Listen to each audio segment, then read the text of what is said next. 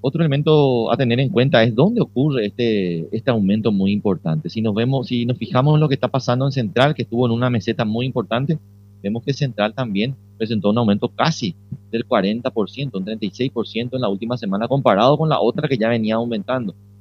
Y en Capital sí llama la atención el, el disparo del número de casos, un 70% más que lo, de lo que fue la semana anterior, un ascenso muy importante a nivel de Capital eh, entendiendo que aquí tenemos información de todos los sectores, no solamente del sector público, también está el sector privado, IPS, todos los, la red de laboratorios del Sistema Nacional de Salud están informando un aumento del número de casos. Siguiente.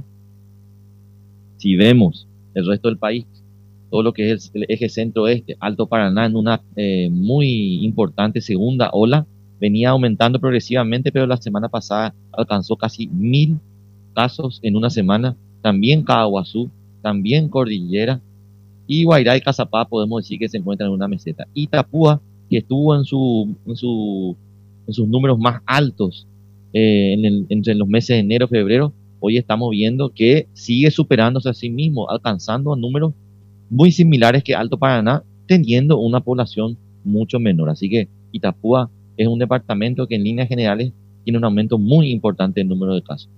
Paraguarí también, en Ñembucú está un poco más estable en otros departamentos también un poco más estable. Siguiente. Viendo lo que ocurre en la zona norte del país, San Pedro también está con números muy importantes, Concepción también en una meseta bastante alta, Mambay, eh, Canindeyú también en meseta y el resto del país en, Presidente Ayes un, un ligero aumento. En el Chaco vemos una meseta importante. Siguiente.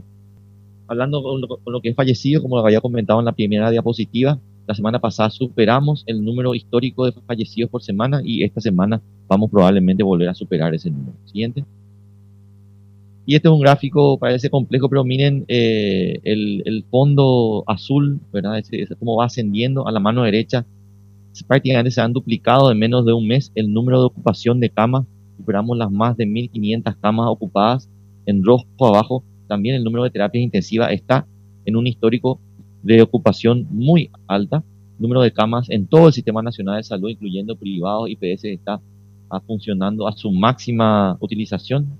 Eh, esto es un poco muy, muy es, muy parecido a lo que está ocurriendo en los estados del Brasil aledaños a nuestro país, el estado de Paraná, los estados del sur de Brasil, están presentando como una segunda ola muy importante que se refleja o que refleja en nuestro país una dinámica muy similar.